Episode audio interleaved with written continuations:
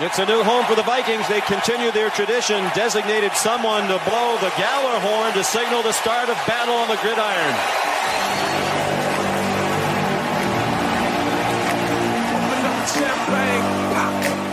It's my house, come on, turn it up. Uh. Hear a knock on the door and the night begins. Skull Brothers, bem-vindo a mais uma edição, mais um programa do podcast Vikings Brasil. Aqui é o Rafão, trazendo mais conteúdo sobre Minnesota Vikings. Mais uma vez com o Ramiro Pira. Fala, Ramiro, mais uma vez aí você junto com a gente. Tudo certinho? Opa, tudo certo, legal. Obrigado por mais essa oportunidade aí. Vamos discorrer mais um pouco sobre o nosso time aí, começando a pré-season aí. Isso aí, isso aí. Então vamos começar, como de costume, o costume de um episódio, mas é um costume, com o nosso bloco de perguntas e respostas.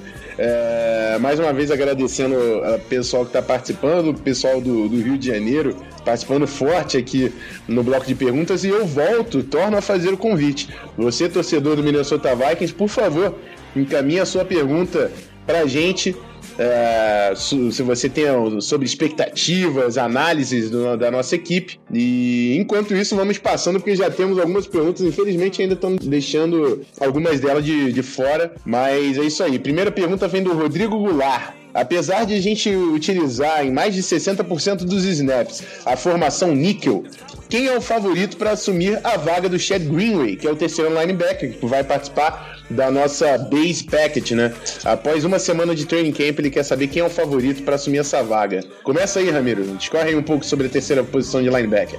Então, Rafão, cara, na, no nosso primeiro episódio a gente já tinha mais ou menos comentado sobre a disputa dessa posição com a aposentadoria do Greenway. Estaríamos entre Emmanuel Lamour, Edmond Robinson, que seriam os grandes favoritos aí por disputar essa vaga.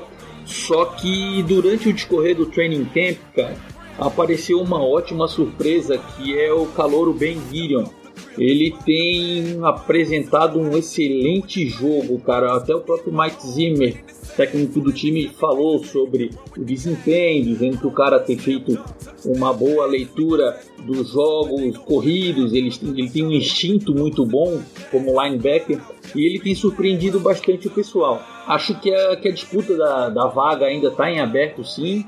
Na última semana, o Emmanuel Lamour e o Edmond Robinson rotacionaram aí com o primeiro time na posição de, de weak linebacker mas eu acredito que aí no decorrer desse, dessa pré-temporada aí que começa quinta-feira é que a gente vai ter a decisão de quem fica com a vaga. Eu tô mais pendente entre o Edmond Robinson e o Ben Gideon. Eu tô, tô bem surpreso aí com tanto que o Zimmer tem elogiado. Acho que o Calouro tem uma chance real de, de conseguir essa vaga, cara. É isso aí, né? Principalmente porque o Rodrigo ficou perguntando da, das nossas impressões depois da primeira semana do training camp. A grande novidade que apareceu no training camp realmente é o Ben Gideon, tá mostrando ser um linebacker bem instintivo contra o jogo terrestre, é, marcação em zona também. Então vamos acompanhar, vamos acompanhar. Agora a vantagem fica com o Edmund Robson. A gente até vai passar mais na frente é, sobre o depth chart. Saiu o primeiro depth chart do Vikings em 2017. É, então vamos, vamos acompanhar. A primeira semana passou, mas tem muita coisa para acontecer. Por enquanto, eu ainda fico com o veterano. Vamos acompanhar o quanto aí o Ben Gideon consegue fazer barulho para subir nesse depth chart. Já pulando para a segunda pergunta, mais uma vez o Felipe Tex aqui é, contribuindo para o programa, para o podcast Vikings Brasil. E a pergunta dele é sobre o nosso grande garoto que está dentro do coração de todos os torcedores de Minnesota, Terry Bridgewater. Ele pergunta se o futuro do, do Teddy Bridgewater será em Minnesota ou ele vai acabar saindo do time. Nos últimos dias houve um boato da saída dele para Miami, interesse que estava surgindo por causa da lesão do Ryan Tannehill, mas ele perguntou ainda que não seja para Miami. Até que ponto é válido o Vikings manter o Teddy Bridgewater ou trocar o Teddy? Começa aí, Ramiro, depois eu dou a minha opinião. Então, cara, é o seguinte, é, vamos fazer uma análise rápida de como é que tá a situação dos quarterbacks do Vikings hoje. Sam Bradford, ele foi trocado no ano passado, veio com um contrato de dois anos. Ano passado discorreu o contrato, esse ano é o último ano de contrato dele. É, o Vikings tem um quarterback bom, um cara que chegou o carrinho andando aí, quase iniciando a temporada regular, foi, deu conta do recado, fez o que tinha que fazer, o time não dependeu, digamos assim, de um, não, não teve um péssimo desempenho com os resultados finais por conta do Sam Bradford, muito pelo contrário, eu acho que ele acrescentou para as oito vitórias que o time teve na temporada passada, e o Ted Bridgewater, que ele começa a temporada na pup list, ele está relacionado como um jogador não apto para jogar, para treinar e tudo mais, só que ele está no último ano de contrato dele. Se o time optar por iniciá-lo junto no início da temporada, o contrato dele é válido esse ano e ele acaba tendo, digamos assim, o contrato também sendo encerrado no final da temporada. Mesma situação do Sam Bradford. Se o time optar por deixar o Ted Bridgewater como um, um jogador inativo. Né? No início da temporada, ele só poderia voltar ao time na partir da sétima semana. E com isso, o contrato, que seria o último contrato dele, ele vai ser prolongado, vai ser postergado, perdão, ele vai ser postergado para o próximo ano. Ou seja, o time está com um jogador hoje, terminando o contrato nessa temporada, e um jogador possivelmente com contrato até 2018, dependendo do como vai iniciar, se ele começa ou não na Pupilite. É, dito isso, meu modo de ver, acho que o Rick Spielman deve estar pensando a respeito disso. Vamos colocar o Sam Bradford para jogar, vamos ver como é que vai ser desenvol a desenvoltura dele, como é que ele vai cuidar desse, desse ataque dos Vikings esse ano.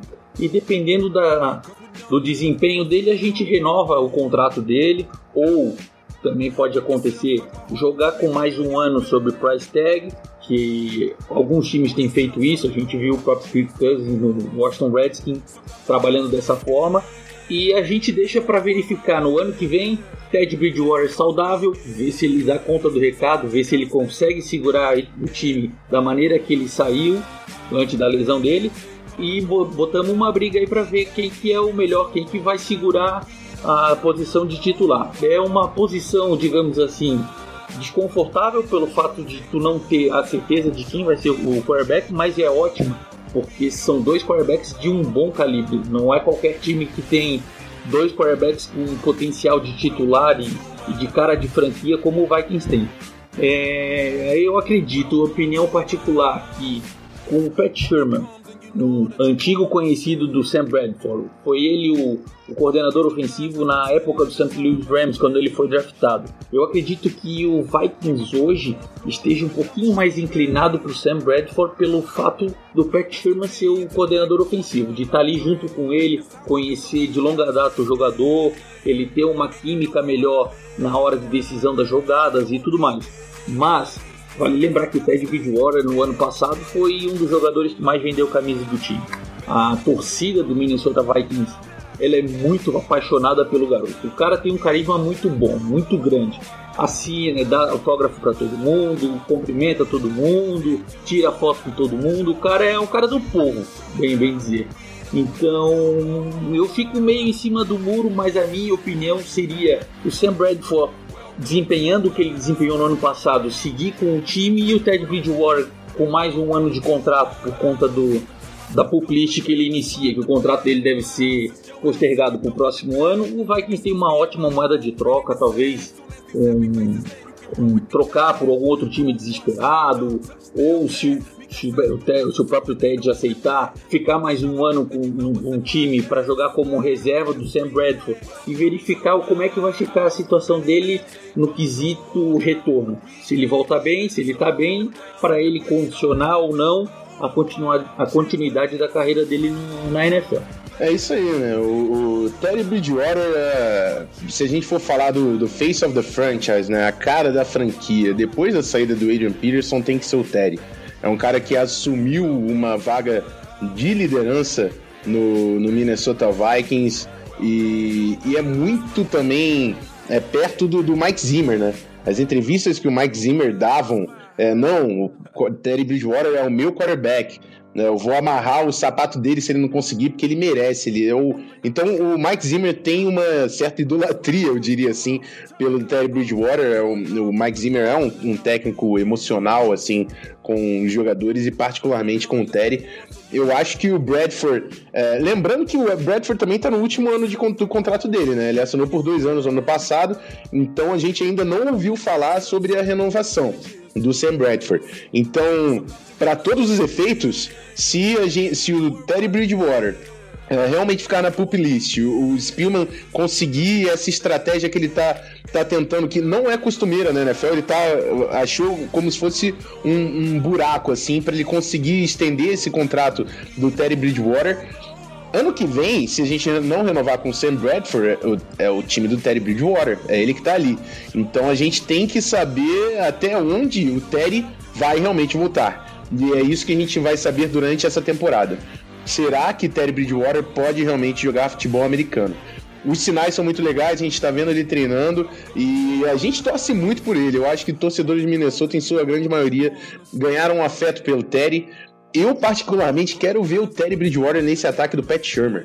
Aquele ataque do North Turner com 7-step backdrops e 7-step drop, 5-step drop, passes longos, desenvolvimento é, muito demorado das jogadas, a gente com uma linha ofensiva que não era das melhores, não dava, não dava, e não é o estilo do Terry. Eu quero ver o Terry jogando nesse quick passing game, passe rápido, é, pouco three-step drop, com a linha ofensiva também não, não tendo que segurar tanto, jogo corrido com corridas em zona, Dalvin Cook.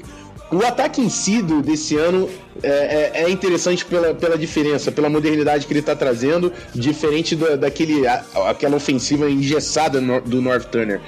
Mas eu quero ver o Terry nesse ataque. O Sam Bradford foi muito bem, mas eu quero ver o Terry nesse ataque. É, encerramos assim então o nosso primeiro bloco. A gente volta daqui a pouco com o assunto principal aí do, do nosso podcast. Vamos analisar o primeiro depth chart que saiu agora de 2017 no Minnesota Vikings. Novos contratos, temos alguns milionários novos aí na nossa defesa e a nossa aposta para o Mr. Mankato, o, o prêmio do melhor jogador do training camp do Vikings. Vai com a vinheta e daqui a pouco estamos de volta. Welcome to my house. It's my house.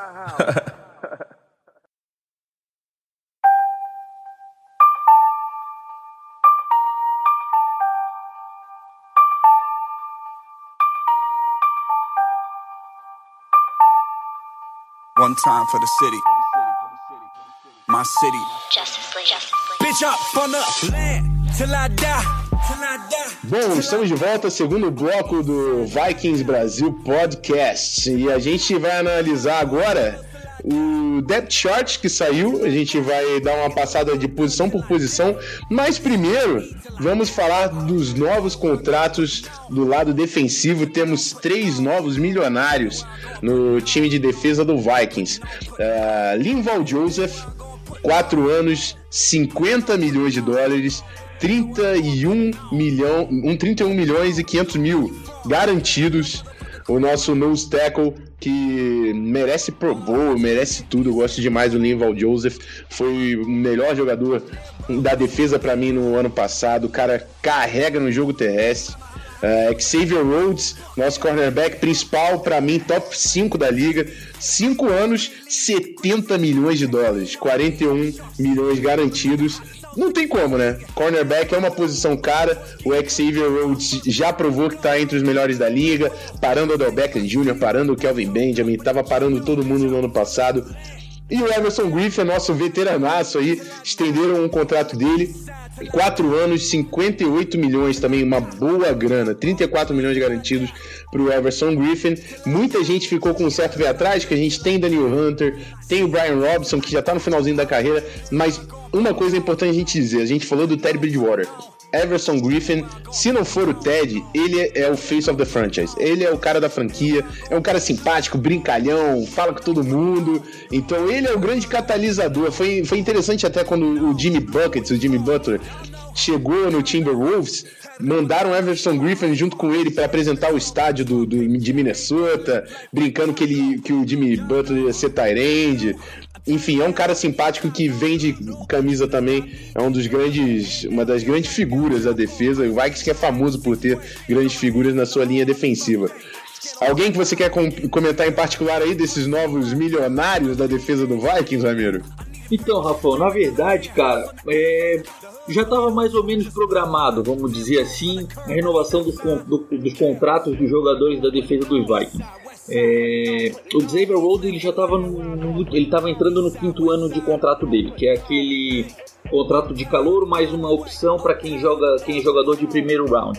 Então ele já estava no último ano, digamos assim, entrando em 2017. Era previsto já esse approach, esse contato com, o agente dele para renovação do, do, do, do, contrato dele. Agora, é, a estratégia do Rick Spielman esse ano, do, da maneira de abordar os novos contratos que estão por vencer, é o que chama mais atenção da política de renovação dos contratos nos Vikings. Por que, que eu estou dizendo isso? Esse ano os Vikings ele já tinha mais ou menos uns 10, 15 milhões de cap hit sobrando por conta dos contratos atuais do time. A sacada do Rick Spielman qual foi?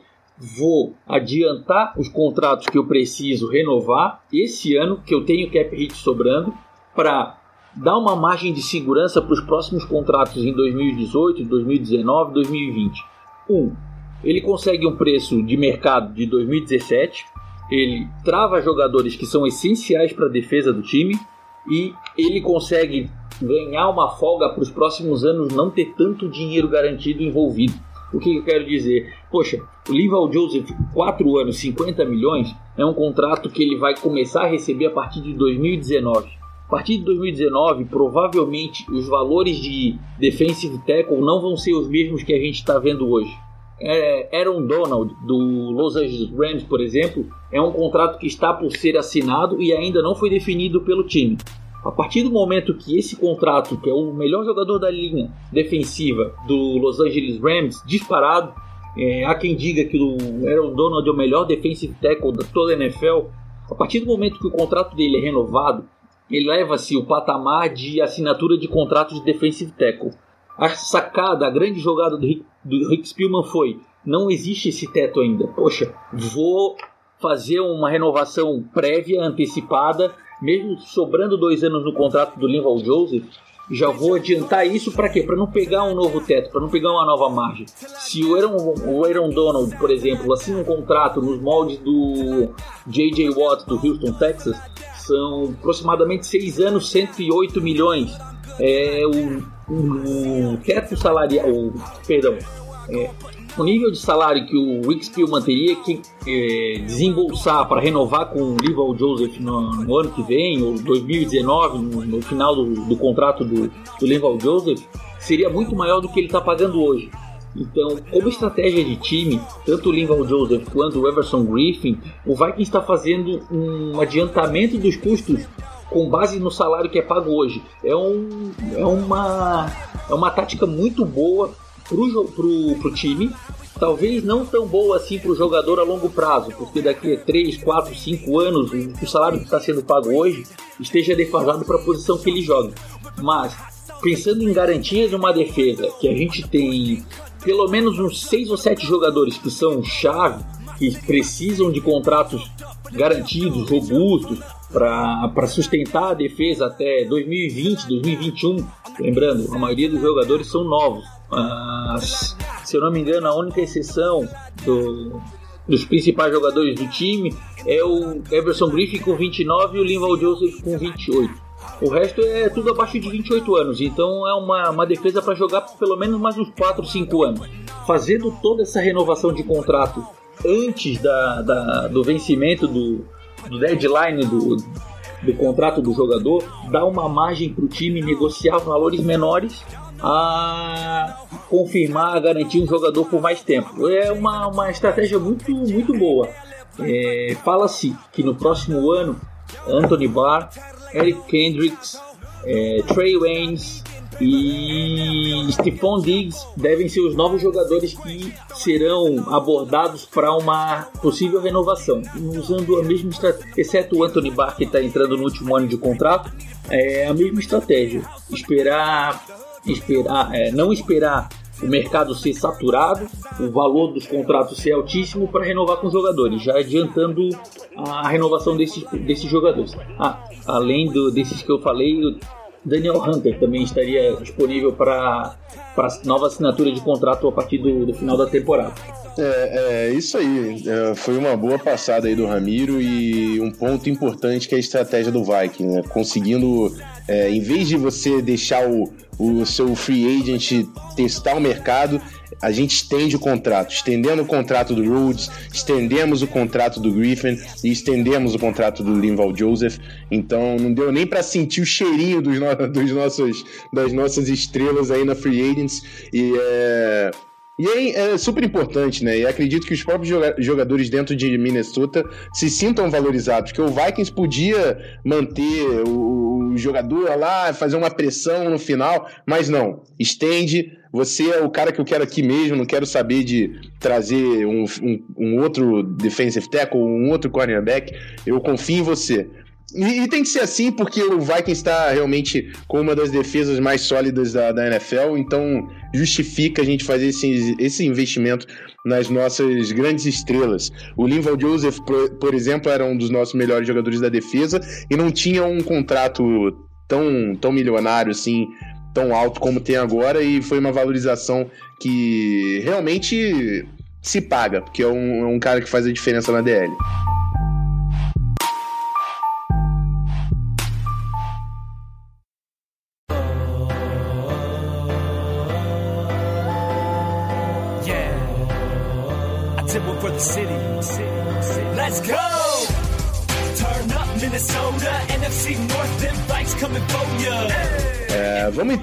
Passar agora numa parte que vai ser mais extensa. A gente vai posição por posição, falar do, do, nosso primeiro depth chart que saiu para o jogo de quinta. A gente está gravando agora na terça-feira, na terça faltam dois dias para o primeiro jogo da temporada. Obrigado, Odin, tá chegando. Tá chegando daqui a pouco, tem Vikings Football rolando aí pra galera.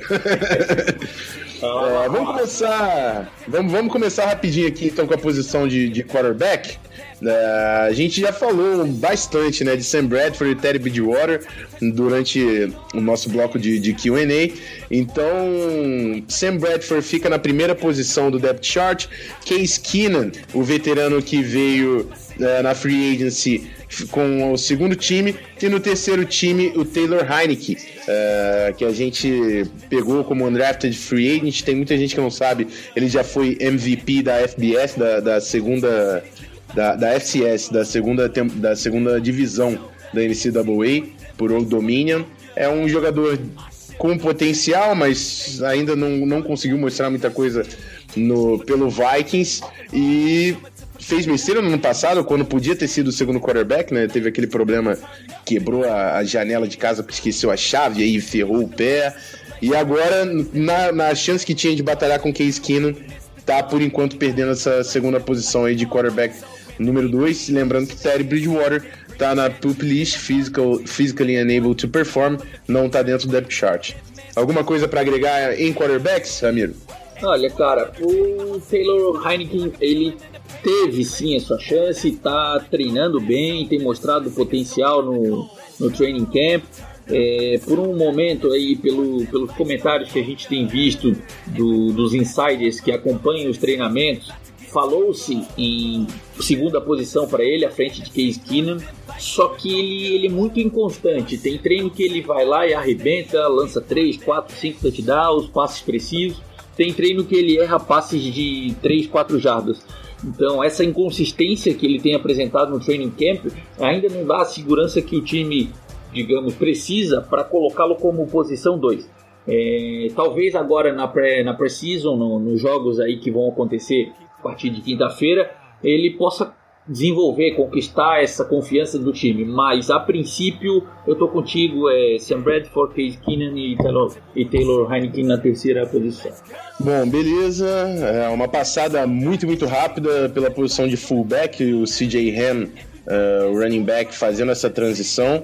Uh, vamos, vamos dar uma olhada na precisa, né? Vamos ter uma, uma visão melhor do que, que o CJ Ham consegue fazer nessa nova posição onde bloquear é muito mais importante do que correr. E o CJ Ham é um jogador pesado, acredito que pode fazer. Pode ser sólido ali. Vamos acompanhar na, na nossa, na nossa preseason também até onde o Vikings quer usar um fullback.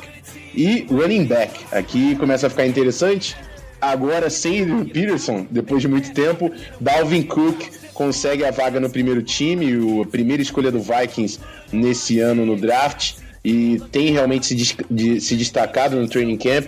Jerick McKinnon no segundo time, Bishop Sankey no terceiro e o Terry Newby como quarto running back. Lembrando que o Latavius Murray, no momento que saiu da chart, continuava também na pup list, mas voltou a treinar essa semana. Tanto o Latavius Murray quanto o Riley Reef, nosso left tackle, que também estava fora dos treinos, os dois voltaram essa semana, mas por enquanto, Dalvin Cook é o cara no primeiro time. Fala aí, Ramiro. É, é, isso aí, Rafão. Cara, Dalvin Cook está mais do que consolidado, não tendo é, briga direta com Latavius Murray por conta da recuperação da, da cirurgia dele. Eu acho que está fechado aí até pelo menos o final da, da pré-temporada como o, David, o Dalvin Cook para primeiro, primeiro running back. O Latavius Murray, recentemente, se não me engano, segunda-feira, ele deu uma entrevista informando dizendo sobre o retorno dele, a preparação que ele vai tentar fazer agora para correr atrás do prejuízo. É, Espera-se que ele esteja pronto para jogar no primeiro jogo da temporada regular, mas durante o training camp, pelo fato de ele ainda estar tá voltando da lesão dele, da recuperação, a gente deve, a gente deve ver pouca ação por parte do Latavius Murray. Então acredito que vai ficar aí com Dalvin Cook e Jerick McKinnon nos primeiros, nos primeiros snaps, no, nos snaps do primeiro time, e os dois outros jogadores, o, o Bishop Sankey e o Newby, para tentar aí um, um acaso, um alento da natureza em conseguir fazer o roster no final da, da, da pré-temporada. Beleza, depois de running backs, vamos falar de wide receivers. Eu vou, vou passar já pelo wide receiver 1 e o wide receiver 2 o, o wide receiver 1 ficando com Stefan Diggs, Jarvis Wright no segundo time, Caleb Jones, Mobile, o nosso alemão, e o Rodney Adams na última posição. Na, na, vaga, na posição de wide receiver 2 temos Adam Thielen também consolidado no topo do primeiro time, Laquan Treadwell, Michael Floyd abaixo no terceiro time, Isaac Fritz no quarto time, e no quinto time, Stacy Coley e o RJ Shelton. Então, uh, a gente não tem muito o que falar aqui do primeiro time, né? Adam Thielen, Stefan Diggs, os dois wide receivers titulares da temporada. A disputa a gente está vendo ali no terceiro wide receiver, quando a gente entra nesse, no, no package com o slot receiver, lá com Treadwell, Michael Floyd e Jarvis Wright. Michael Floyd está indo muito bem nos treinos e Laquan Treadwell continua jogando todos os snaps no primeiro time. Ele perdeu algum, alguns snaps agora por lesão, mas antes da lesão ele estava no primeiro time em todos os snaps. Então, vamos ver. Parece que o, Zimmer está querendo realmente dar uma chance para o Treadwell pegar essa posição e guardar no bolso. Mas vamos, vamos ver que o Michael Floyd realmente está jogando muito bem. A minha surpresa aqui é ver o Stacey Cole e o Rodney Adams lá embaixo, né? Dois jogadores que eu tinha uma certa expectativa, mas por enquanto estão no fundo do depth chart, vão ter que trabalhar bastante para subir. Comenta aí um pouco sobre a posição de wide receiver, amigo. Então, Rafão, cara, falou tudo. O Rodney Adams e o Stacey Cole, que eram, as, vamos dizer, as, não as principais, mas as expectativas para a posição de wide receiver que vieram do draft esse ano, eles não estão desempenhando aquilo que se esperava. É, estão participando sim do Special Teams, estão fazendo retorno de punch, estão fazendo retorno de kickoff, mas é, muitos, muitos analistas, muitas pessoas que acompanham o, o, o, training camp dos Vikings têm colocado o Caleb Jones na frente dos dois como wide receiver. É, importante, vale ressaltar. A posição titular, não titular, perdão, a posição no, no roster do, do Vikings ela não depende somente da, do jogador desempenhando como wide receiver. Como é o quinto, sexto jogador do elenco como wide receiver, ele acaba tendo uma importância maior para os special teams do que para a própria posição de wide receiver. Então, é, há quem defenda a permanência de, de Caleb Jones como wide receiver número 5, número 6 do time. E há quem defenda a posição de, de essa posição no time para o Rodney Adams ou para o Stacey Cole, dependendo da, do, do, papel, da importância que eles vão desempenhar nos special teams. Agora na Precision, agora na, nos jogos de pré-temporada, se o Rodney Adams, se o Stacey Cole conseguirem desempenhar um bom papel, retornando os chutes, retornando os punts, os kickoffs, talvez eles consigam por esse intermédio, por, por esse caminho, garantir a vaga deles no final roster. Mas a princípio, pelo que tem desempenhando em training camp, nenhum dos dois faria um time final. Isso aí, isso aí. É... Passando agora para o grupo de Tyrands, fechando a skill position. Tyrands temos estabelecido no topo, como não poderia ser diferente, o nosso querido Rudy, Kyle Rudolph, é, companheiro do Michael Floyd no Dame, estão morando juntos agora e o Kyle Rudolph com bebê ainda. Deve estar tá uma, uma confusão essa casa do, do, do rapaz Rudolph. Na, na segunda, como Tyrande número 2, David Morgan é um cara que eu tô querendo ver bastante porque tem é, virtudes parecidas com o Rhett Ellison, né, que foi pro New York Giants. É um cara que bloqueia muito bem, então é, quero ver como que o, o que, que o Shermer tá preparando pro David Morgan. Na, no terceiro time, Kyle Carter e Bucky Hodges. Bucky Hodges, jogador que veio com uma certa hype, mas ainda não conseguiu mostrar muita coisa também no, no camp. Quarta, quarto time, Nick, Nick Truesdale. Quinto time, Josiah Price. Ninguém derruba o Kyle Rudolph, né, Ramiro? Mas o que, que a gente pode falar aí do resto do grupo de Tyrande? Bom, Rafão, o Kyle Rudolph foi unanimidade no time como Tyrande. Né?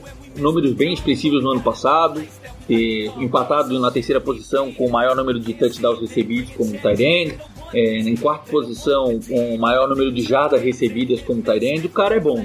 O cara está consolidado ali na primeira posição e não, ninguém toca. É, agora eu queria fazer uma, uma ressalva sobre a posição de Tyrande, que normalmente tem sido três jogadores no, no roster dos Vikings nos últimos anos. E há quem diga que nesse ano os Vikings podem considerar um quarto Tyrande no, no elenco final. Por que, que eu estou dizendo isso? O David Morgan, como o Rafa já falou, é, ele, ele tem características parecidas com o antigo Rhett Ellison. Bloqueava bem, era um bom bloqueador para o jogo corrido. É, há quem diga que o CJ Ram, apenas como fullback no time, acaba, acabe caindo para fora do roster por conta do, da qualidade de David Morgan em se adaptar a jogar como um, um falso fullback, digamos assim. E com isso, além do David Morgan e do Bucky Rogers, é, existe a possibilidade do quarto Tyrande, que muito se fala no Kyle Carter. Já, já treinou com o time no ano passado, acabou não fazendo o elenco final. O cara tem mostrado um, um bom trabalho durante o training camp. Então não ficaria surpreso se o time mudasse a, a estratégia esse ano e partisse para quatro Tyrands no Final Roster. Vamos ver como é que vai ficar essa disputa durante o training camp, no, durante a pré-season. Isso aí, isso aí. E a posição de Tyrande que há, há, muito tempo o, o Vikings não, não, não foi tão prestigiado assim no ataque do Vikings, mas com, com o ataque do, do Pat Shermer é, implementado, o Rudolph viu os números dele explodindo, então vamos ver como isso vai impactar os outros jogadores da posição. É, na linha ofensiva, é, vou dar uma passada geralzona aqui nela toda e a gente comenta como unidade, né? No primeiro time, é, left tackle Riley Reef, left guard Alex Boone, center Nick Easton, é uma, uma batalha que a gente vai comentar bastante com certeza. Right guard, o veteranaço Joe Berger, right tackle Mike Rammers, que veio do, do, Carolina Panthers. No segundo time temos Rashad Hill, que jogou a maior parte do camp até aqui por causa da lesão, da lesão do Riley Reef.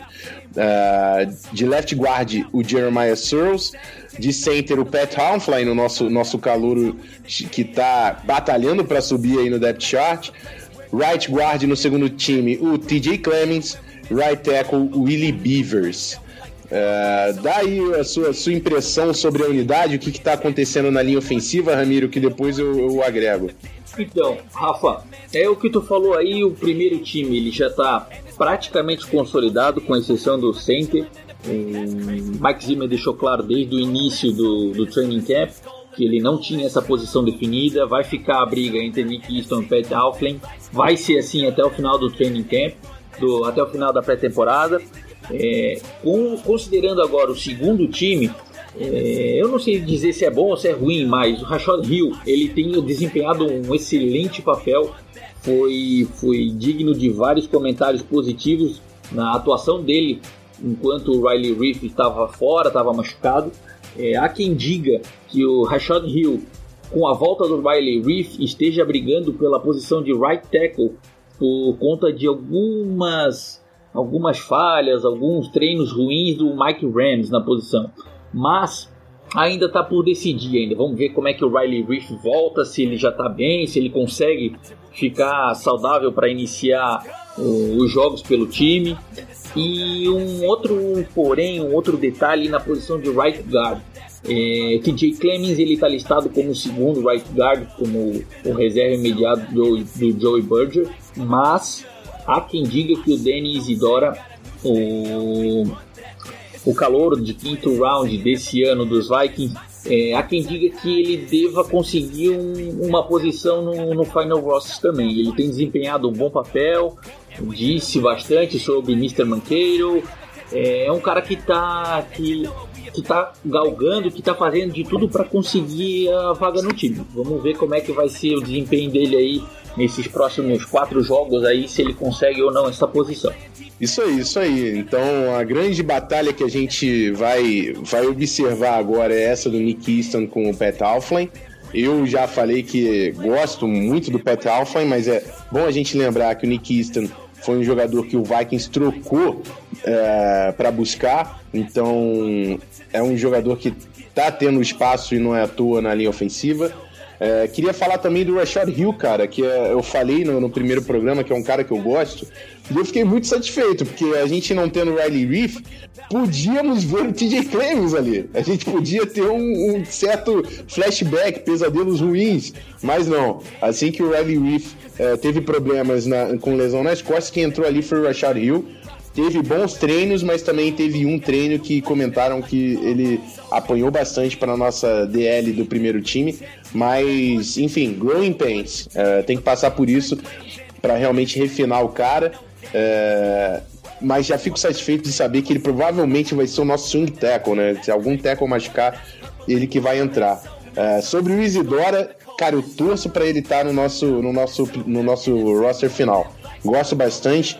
É, para quem não sabe ainda que tá chegando no podcast, na NCAA eu torço pelo Miami Hurricanes e o Isidora era um jogador que eu gostava bastante do time ofensivo dos Canes, então torço por ele, acho que é um cara com potencial que pode ser no futuro o substituto aí do Joe Bird na posição.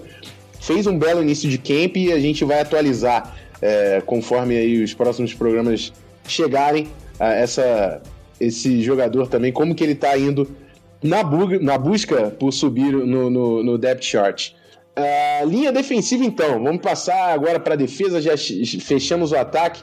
Linha defensiva temos Daniel Hunter, finalmente no primeiro time no depth chart. Não podia ser diferente. O cara que tá sacando todo mundo na frente. Uh, saiu agora a matéria no PFF, ele com a nota como o jogador que mais pressionou na divisão e o, o jogador com melhor aproveitamento contra o jogo corrido, de edge defenders também. Então, tá, tá jogando muito o Daniel Hunter. E foi um acerto absurdo do, do, do Rick Spielman, jogador de terceira rodada, quase sem hype, que se tornou um dos pilares aí da linha defensiva. Falei pra caramba do Daniel Hunter. Segundo time, a gente vê o Brian Robinson atrás do, do Daniel Hunter, o, o Ifari Odenibol, o Calouro, no terceiro time. Defensive tackle, que é a posição mais aberta. Tom Johnson tá jogando a maioria dos snaps no primeiro time. Por enquanto, é o cara a ser batido para ocuparem a posição de titular. Dayton Jones participa bastante da rotação. Will Sutton no terceiro time, Dylan Bradley, Dylan Bradley e Chunky Clements. De tackle, Linvalzão, não tem como tirar o cara dali. Primeiro time estabelecido, milionário, joga muito rapaz. Segundo time, o Shamar Stephen, que é um jogador que realmente vai bem contra o jogo corrido e a posição natural dele acho que é mais de nose tackle mesmo. Tava quebrando um galho, na, substituindo o, o, Sharif Floyd. E no terceiro time, o Jalil Johnson. E o Jalil Johnson é um cara que eu aposto. Eu acho que pode jogar tanto de nose tackle como de defensive tackle. Acho que até gosto mais dele de defensive tackle. Mas tem que bater o chamar Stephen aí, amigão. Escolha de quarta rodada, a gente não pode jogar no practice squad, não. Vai que alguém rouba depois. No right end, temos Everson Griffin, como não poderia ser diferente na primeira posição. Steven Weatherly, o, o segundo anista, pegando o segundo time. Tayshawn Bauer vem defensive end, vem de LSU, mesma universidade que a gente trouxe o Daniel Hunter. E muita gente falando coisas boas do, do Bauer. Eu, é um cara que eu vou querer ver na pré-temporada, é o Tayshawn Bauer. Sam McCaskill fecha a posição no quarto time. Fala aí, Ramiro. Acho que eu já passei bastante enquanto eu estava lendo aqui os comentários de cada jogador. Fala um pouco aí sobre o grupo, apostas e, e sobre os grandes nomes que a gente já está acostumado a ver fazendo estrago aí na linha ofensiva do, do Minnesota Vikings. Então, Rafão, left end e right end não tem discussão. Daniel Hunter, cara tá cotado entre os 10 nomes a ser o Defensive, é, Defensive Player of the Year na bolsa de apostas em Las Vegas. O cara tá com uma hype carregada, grande, tem só 22 anos, vale muito bem lembrar isso. E na posição de right end, o cara já tá ali um, um Vikings for Life. Everson Griffin, consolidado na posição, não tenho que discutir. A, a, a, as extremidades da nossa linha já estão montadas. Dentro da linha, além do Linval Joseph, que já está consolidado e garantido na posição de nose é, a briga está entre Tom Johnson, Tom Jones, chamar Stephen, mas pelo, pelo, pela indicação que tem dado os Mike Zimmer para a posição de, de, técnica 3 ali, é, Tom Johnson e Dayton Jones é quem estão disputando pela, pela, pela vaga. Uma certa, uma ligeira vantagem por Tom Johnson, já conhece o elenco, já conhece o time, já conhece ah, os esquemas. E o Dayton, Jones ele está numa transição de, como a gente falou no primeiro episódio do podcast, numa posição de outside linebacker que ele jogava no, no Green Bay Packers para a posição de defensive tackle. É, vale ressaltar, ele já foi defensive tackle na época de, de college dele, então não é algum, algo, algo absurdo, algo extremamente novo para ele. Mas como ficou três ou quatro anos em Green Bay desacostumado com a posição, ele está tendo que galgar aos pouquinhos aí, manter, voltar à forma que ele tinha antes. É, eu queria fazer só um adendo né, com a parte de, de reservas para as posições. É, o Iferi Odenbo, eu não consigo falar o nome desse cara, eu acho que eu não vou conseguir por um bom tempo. Ele, ele tá na frente sim do Tachão Bauer com, com uma ligeira vantagem sobre, sobre ele na, no quesito elenco do, do Final Roster. É, tem se falado bastante sobre o desempenho dele. Tem o Mike Zimmer tem elogiado a, a ética, o trabalho que ele tem feito dentro do training camp. Mas o Tishan Bauer ele tem uma grande hype para Mr. Manqueiro. É, há quem fala que o cara é uma sensação. Ele, ele ainda está um pouco inconstante. É, novato, calor, tá chegando agora. Ele tá, tá tentando se adaptar ao ritmo de jogo da NFL. Mas é uma dupla extremamente jovem que eu acredito que por um, por um bom período aí eles podem fazer um, um diferencial dentro dos Vikings. Talvez de início como practice squad, mas ao longo do tempo, com a aposentadoria do Brian Robinson, que deve acontecer não muito longe, é, o Stephen Weatherly também é um cara mais velho. É, talvez os Vikings já decidam, já optem por deixar um dos dois no Final Roster desse ano, já pensando na renovação. Assim como o Daniel Hunter, que é um cara novo, já pensando, já dando ritmo de jogo para mais um, para mais um outro jovem garoto e já preparando a linha, a linha defensiva para os próximos anos. Isso aí, isso aí. Então vamos agora para a segunda linha de defensores. Vamos falar dos nossos linebackers. Uh, enfim, Eric Andrews e Anthony Barr é, os dois, a dupla de, de UCLA também, o, os Bruins fazendo sucesso em Minnesota, acho que é difícil de barrar os caras. Na posição de, de weak linebacker, né, a posição deixada pelo Chad Greenway, temos Emmanuel Lamour e Edmond Robinson. É, os dois divididos no primeiro time. e o Elijah Lee no segundo time. De middle, Eric Kendricks no topo, Cantrell Brothers no segundo time, Ben Gideon no terceiro, Darnell Sankey no quarto. Nas, de strong linebacker, Anthony Barr na primeira, Eric Wilson de segundo, no segundo time e o Nur Davis no terceiro time.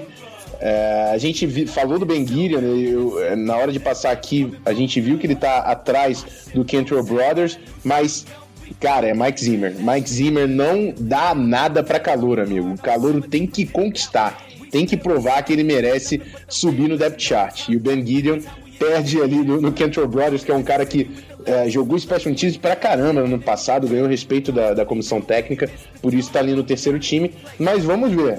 A, a Preseason tá aí pra gente observar bastante.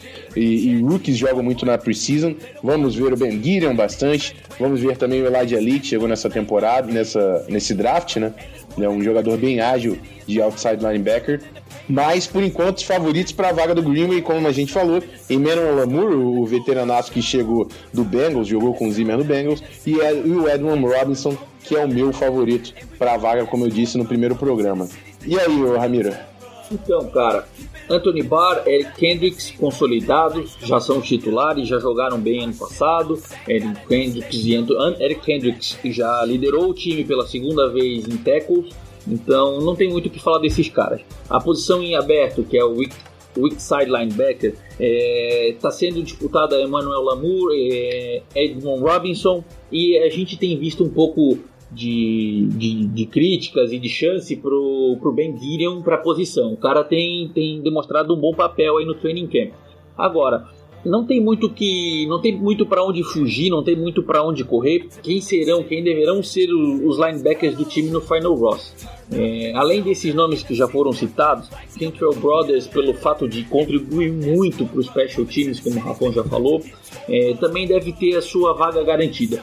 Eu tô, tô dando um palpite agora bem ousado, tá, Rafão? Mas eu acredito que o Elijah Lee é, ele tem despertado bastante interesse do, do Mike Zimmer pelo, pelo zone coverage que ele tem e pela velocidade que ele apresenta, correr de um lado para o outro dentro do, do campo. É, eu não descarto a possibilidade de ele conseguir um lugarzinho no final roster. Acho difícil que o time vá levar 7, 8 linebackers. Não é comum o time fazer isso. Mas, de acordo com o que ele já ali tem apresentado no, no training camp, eu não descarto a possibilidade do time rea, é, repensar a posição para encaixar ele no, no final roster. Isso aí, isso aí. Então vamos acompanhar, né? A posição de linebacker também aberta mesmo. Eu, eu gosto do Ben Gideon, quero ver ele jogando ali de, de outside linebacker também. Mas tenho minha simpatia pelo Edmond Robinson. Sem favoritismos. O melhor que o melhor jogador ali que mostrar em campo que leve essa vaga e que continue a disputa durante toda a temporada, né? Se caiu o nível durante a temporada, não é porque é um cara titular que também não pode ser substituído. Então vamos ver uma briga aí durante toda a temporada nessa posição de terceiro linebacker. Uh, passando para os corners, left cornerback Trey Waynes. Trey Waynes saindo no primeiro time no depth chart. Uh, sensacional. Para mim isso mostra reconhecimento do Mike Zimmer é, e, e, o Trey Waynes precisava disso, né? Foi muito criticado no, no, primeiro ano, no ano passado já mostrou muita evolução, então esse é o ano para ele tomar essa vaga e é bom demais ver ele ali no, no depth chart na, na primeira posição. Terence Newman no segundo time e tá, tá fazendo uma rotação. O Mike Zimmer não tá deixando o Trey Waynes pegar todos os snaps, tá ainda rolando uma rotação no primeiro time. Marcus Sherrills no terceiro time, Trey, Trey Robertson, o, o ex-quarterback, que agora é corner, também está tendo bons momentos no camp no quarto time, Sam Brown no quinto time. No lado direito, Xavier Rhodes, sem palavras, 70 milhões de dólares e vale cada centavo. Segundo time, Mackenzie Alexander. Mackenzie Alexander está pegando todos os snaps de primeiro time na posição de níquel. Não estamos vendo o Terence Newman lá ainda. Ainda não rolou essa transição de fato no, nos treinos. O Terence Newman tá rodando no primeiro time com o Trey Waynes e o Mackenzie Alexander tá tendo todas as oportunidades do mundo até agora para pegar essa vaga de, de nickel corner. Tá sendo um esquema parecido com o Treadwell. Acho que o Zimmer realmente está querendo apostar nos caras do ano passado que tiveram uma certa baixa, né? não, não mostraram muita coisa na primeira temporada. O Zimmer tá tentando valorizar os caras, tá dando tempo para os caras ganharem uma casca. E vamos ver, vamos ver o que, que vai dar nisso. Mas Mackenzie Alexander é o nosso nickel corner titular por enquanto. Terceiro time de Abari Price, quarto time o Terrell Sinkfield e no quinto time o Horace Richardson. Seus comentários aí do, da nossa, nossa dupla de corners. Dupla não, não podemos falar dupla, o Terence Newman tá ali dentro, não tem como descontar o cara. Então, Rafael, é isso aí, cara. Já, já passou bem passado pela posição. Trey Waynes confirmando aí o nome dele como primeiro time. É, novidade, ano passado ele não tinha conquistado essa vaga. Terence Newman era o primeiro o primeiro corner na, no, no, left, no lado esquerdo da, da defesa. Xavier Rhodes, consolidado essa chave da defesa, é um excelente jogador. Como tu mesmo falou, top 5, eu acredito, eu sou até mais usado, eu já boto um top 3 aí, cara, porque o cara é bom mesmo, velho. É, e para a posição de slot, de nickel cornerback, o Mackenzie Alexander. Beleza, os quatro primeiros ali eu acho que não tem que mexer, não tem que tirar nem pôr. É, para composição final de elenco, é, eu acredito que o Marcus Sherlock, pelo fato de contribuir muito no time de, no special teams, não muito pelo, pela posição de corner, mas pelo papel que ele desempenha no special teams, ele deve ter a vaga dele garantida também. É um ótimo, um excelente retornador de punts. Ele está tendo oportunidades para retornar os kicks que ano passado ficavam sob o cargo de Cordero Persson. Então acredito que ele já tem a vaga dele meio que sacramentada. A última posição em aberto, e aí eu acredito que vai ser uma, uma, uma disputa aí pelos quatro próximos jogos que vão ter aí da, da pré-temporada, deve ficar entre o Jabari Price e o Tree Robinson, como tu, tu falou, tu mencionou antes. Os caras estão o Jabari Price já faz parte do elenco dos Vikings, já é um jogador conhecido do time. Então, sofreu com lesões, teve problemas, não pôde jogar, ficou afastado por um tempo, mas ele tem um, um papel já, um certo, uma certa posição dentro do elenco. E o True Robinson tem mostrado um bom desempenho no training camp, cara. É, acredito que vai ficar aí em aberto a disputa pela sexta posição de, de, de corner no time. E gostaria de fazer uma ressalva, cara. O calouro que foi draftado esse ano, Jack Toko, ele, ele foi draftado como cornerback e tem jogado como safety no time. É, eu acredito que a versatilidade que ele traz, ele possa desempenhar e mostrar no time, talvez garantam para ele uma posição. Não, não digo como safety ou não digo como corner, mas eu digo como um jogador híbrido que possa fazer tanto um, um serviço quanto outro.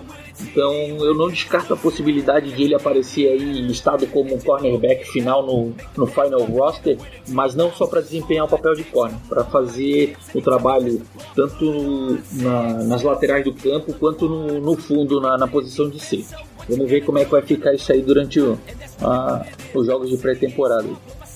Perfeito, perfeito. É, vamos acompanhar, né? O Jack Toccio, é, jogador que realmente está, por enquanto, jogando de safety, mas é, o Mike Zimmer brinca bastante nessas posições. É, vou até passar pela posição de safety, porque a gente vai ter, ver outra, outro personagem que também está aí passeando pelos lados. O, Vamos lá, de strong safety temos Andrew Senderro no primeiro time, Jaron Curse no segundo, Jack Tochel no terceiro, free safety Harrison Smith, Harry the Hitman, o cara no primeiro time, não tem como.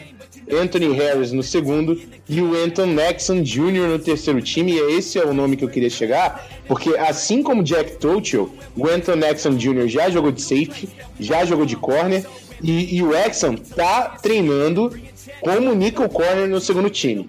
E, e, e, esse, essa posição de nickel corner no segundo time é onde eu acho que vai rolar a experiência. Eu acho que o Jack Tuchel também vai aparecer por ali. E pode ser até que outros nomes surjam por ali. Porque a, não existe um nickel corner reserva por aí, ainda. Sem o, a presença do Terence Newman, que foi a transição que a gente estava pre, prevendo, não temos um nickel corner reserva. Quem está ocupando esse cargo até agora é o Anton Nexon Jr., o Zimmer já fez isso até no ano passado, quando teve a chegada do Michael Griffin. O safety também treinou como nickel corner. Então, vamos ver. O Anton Exxon é um cara que também pode pintar ali como um, um sexto nome de corner, assim como Jack Tochel. É uma posição aberta. Eu acredito que Jaron Curse e Anthony Harris devem pegar o final roster. Eu acho difícil de derrubar os caras aqui, a não ser que tenha alguma mudança de percurso muito grande. Então, Jack Tochel e Anton Exxon são nomes para a gente ficar de olho, nem que seja entrando como, como corner no grupo final. Quer acrescentar alguma coisa aqui no, nos safeties, Ramiro? Devi, definitivamente eu não vou mexer em mais nada. Tu fez a ressalva que eu precisava ter feito na posição de, de nickel corner, que é o Anthony, Anthony Exxon. E é isso aí, cara. É a posição que vai ser disputada aí pau a pau. Vamos ver quem que vai fazer. Eu acredito, eu acho muito difícil que o, que o Mike Zimmer leve 11 jogadores de secundária entre safeties e corners. É, perdão, de defensive backs mas é a posição que vai ser aí disputada pau a pau. Vai ser Anthony Exxon, vai ser Jake Toko, vai ser os caras aí que vão ficar no bolo para ver o que, que vão o que, que vão fazer de Final Roster ou não. É uma dor de cabeça boa pro Mike Zimmer aí. Isso aí, e também não implica tanto no time titular que está razoavelmente estabelecido. É... Passada a final aqui, então, faltam o time de especialistas. É... Panther, o Ryan Quigley saiu na, na primeira posição, Taylor Simank na segunda. Kicker, a gente vê também o veterano Kai Forbeth na primeira posição e o Marshall Cohen, que a gente já comentou no primeiro episódio e coment... podemos comentar de novo, realmente está fazendo barulho porque tem uma potência é, a mais na perna do que o Forbeth.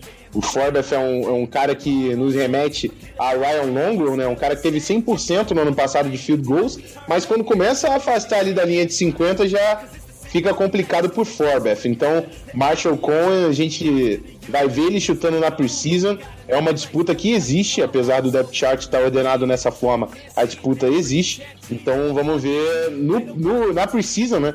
Com pressão e tudo mais, é diferente chutar o field goal. Vamos ver como o Marshall Cohen vai, vai desempenhar. Long snapper Kevin McDermott, sem nenhum mistério, sozinho lá na posição.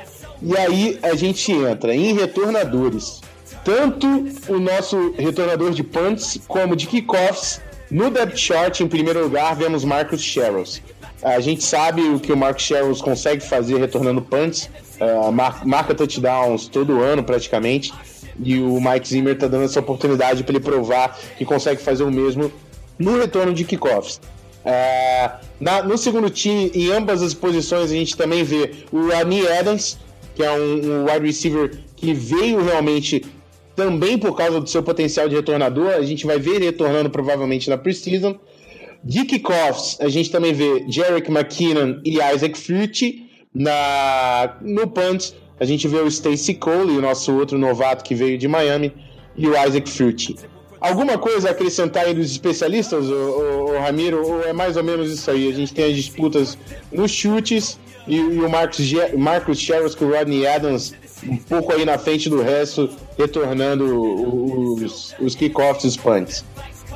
É isso aí, Rafão. Não tem o que tirar nem pôr. Eu acredito que o, o Ryan Kigley e o Kay Forbeth eles tenham ficado como primeiro colocados aí na, na, na ordem do, do depth chart por conta de serem os veteranos no time. Já, já jogavam no ano passado, perdão, o Kay Forbeth já jogava no ano passado. O Ryan Kickley, ele só tá, tá acima porque ele é o cara mais experiente, já tem um, uma certa bagagem de NFL. Jogou em quatro ou cinco temporadas em alguns times da liga. Então, por conta disso, ele deve aparecer. Ele deve ter aparecido como o, o, o, primeiro jogador na posição de Panther. Mas, bem como tu falou, tá tudo em aberto, os caras estão treinando, estão disputando treino a treino. É, vai ser definido isso aí durante o pré-season. É, vão, provavelmente vão ver os dois jogando, os dois chutando, tanto punch quanto kick. E para a posição de kick returner e de punt returner, é a vez do Marco Sherrills tentar abraçar unhas e dentes é, a posição para ambos, para ambos o, o, jogo, o jogo, as jogadas, tanto para kickoff return quanto para punt return. É, pelo que tem desempenhado nos treinos aí, o Rodney Adams é, não deve ser o principal de início, ele vai ter que fazer por merecer. E eu tô com uma certa uma certa suspeita de que o Jack McKinnon acaba, acabe conseguindo essa vaga de kick returner. Ele já, já fez alguns retornos para o time no ano passado, na época em que o Cordero Patterson não pôde fazer um determinado chute. É um jogador bem ágil, um jogador bacana, que, que tem um cut move muito bom. É, não ficaria surpreso de vê-lo jogando na, no, no retorno dos kicks, não. Mas vamos ver como é que vai ficar isso em training camp, em preciso.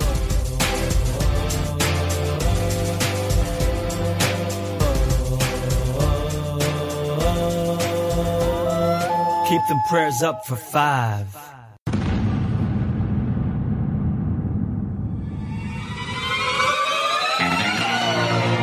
Well, it's a huge loss because you don't replace, obviously, Adrian Peterson.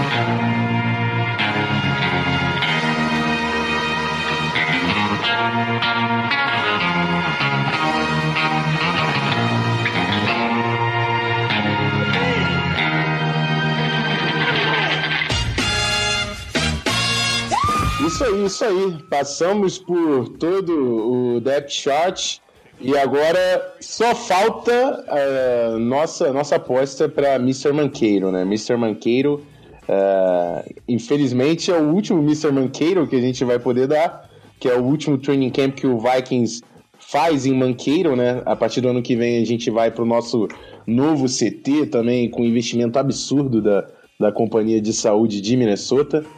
E, e eu vou começar porque não tem como, para mim, o último Mr. Manqueiro não ser o Adam Thielen, que é, é um cara que a gente descobriu é, no, é, na, na peneira que rola em Manqueiro, é, jogava em Minnesota State, que tem como a sua casa o, o campo do, do, training camp dos Vikings, o campo que joga em Manqueiro, e é o cara de Minnesota que conseguiu chegar no time undrafted por peneira, como se fosse um walk-on na NCAA, e come, conquistou vaga no roster final, é, ganhou espaço pelos special teams, começou a aparecer no ataque e agora se estabeleceu no primeiro time como wide receiver. Então, a história desse cara representa o, o que, o que Manqueiro foi para o Minnesota Vikings. Então, eu não, não tem como eu, dar, eu não dar o, o último Mr. Manqueiro é, para outra pessoa sem ser o Adam Thielen. Ele é o, a definição de Mr. Manqueiro e é excepcional para o Vikings ter ele estabelecido como titular na, exatamente na, no último ano que a gente passa por Manqueiro. Então, para mim, Adam Thielen, Mr. Manqueiro 2017. E você, Ramiro? Rafão, tirou as palavras da minha boca. Talvez eu não falasse tão bem quanto você falou sobre ele, é, a prova de que ele merece tudo isso que o Rafão falou é o, a renovação do contrato que ele teve nessa intertemporada. Um novo contrato aí de, se não me engano, 4 anos, 3 anos, não me falhou agora a memória. Uh, perto de 27 milhões de, de dólares. É, o cara fez tudo, tudo por merecer, trabalhou, cresceu, evoluiu, entrou no time, tudo por conta da, da peneira que ele fez por lá Agora, eu só queria deixar aí uns nomezinhos que, que tem ventilado por parte do, dos insiders aí que acompanham o time. Caso não seja o Adam Thielen, caso não seja é, confirmado essa, essa, esse merecimento do Adam Thielen como Mr. Manqueiro, é, alguns jovens jogadores que entraram no time esse ano, como o Rashad Hill não entrou esse ano, mas ele tem sido é, mencionado como um possível Mr. Manqueiro. O Ben Gideon, pelo que tem desempenhado, também foi ventilado a possibilidade de um Mr. Manqueiro para ele. E o Denis Idora, que é o offensive guard. É, são três nomes que algumas das, das pessoas mais ligadas ao time, que acompanham o dia a dia dentro do training camp, tem, tem ventilado. Mas eu tô com, com o Rafão, eu acho que o, o, o tudo que aconteceu e o merecimento deve ser do Adam Thielen sim, é, para fechar com chave de ouro é, a história do, da passagem do, do, dos Vikings por, por Manqueiro. Isso aí, isso aí. É, então, Adam Thielen, é nossa. Concordamos com o prêmio e ficamos por aqui.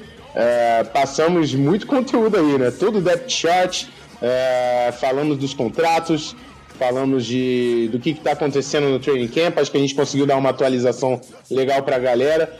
Convido, convido vocês novamente. Se, é, com, sugestões de conteúdo para nossa pauta aqui, para a gente melhorar o programa para os torcedores do Vikings, mandem para a gente. É, meu acesso mais fácil, acredito que seja lá pelo Twitter, arroba Rafão Martins. Rafão é com PH e sem acento. E o Ramiro também pelo Twitter, a página Vikings FA, que também tem um site que é constantemente atualizado, com muito conteúdo novo em português para os torcedores do Vikings. Também não deixem de entrar lá no, no site do Ramiro. E é isso aí. Até o programa de, que vem. Uh, Ramiro, sua despedida, por favor. Quase, quase foi atropelando aí, mas por, por favor, diga o seu, seu goodbye. É isso aí, pessoal. Muito obrigado aí pela, pela oportunidade, pela, pela dedicação aí que a galera tem demonstrado ao ouvir os nossos podcasts. É, só uma correçãozinha ali na informação do Rafão, é VikingsFA Underline, o perfil no Twitter. E o site é www.vikingsfa.com.br. Um grande abraço, obrigado e até a próxima, pessoal. Skol Vikings!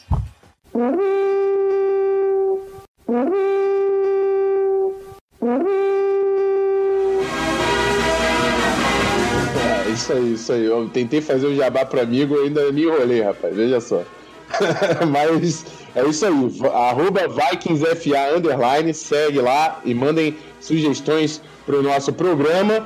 E, amigos, temos Vikings Football nessa semana. Então, mãos pro alto. Obrigado, Odin. Temos Vikings Football. Até o programa que vem com maiores atualizações do Training Camp. Também com uma revisão do que aconteceu no jogo da pré-temporada. Não deixe de nos seguir. Queria agradecer também, porque no primeiro episódio a gente já bateu mais de 200 reproduções do nosso programa. Então, valeu, galera. Muito maneiro o número, principalmente para o Minnesota Vikings, que é um time que eu, eu consigo reconhecer que está crescendo no nosso país, mas não estava entre os principais ali em número de fãs. Então, muito maneiro que a galera comprou realmente a nossa ideia e está gostando do nosso conteúdo. É isso aí. Skull Brothers, até a semana que vem. Semana que vem não, que a gente tá fazendo quinzenal agora. Ó, durante a temporada regular é semanal, hein? Mas por enquanto, de duas em duas semanas. Skull Vikings, let's win this game!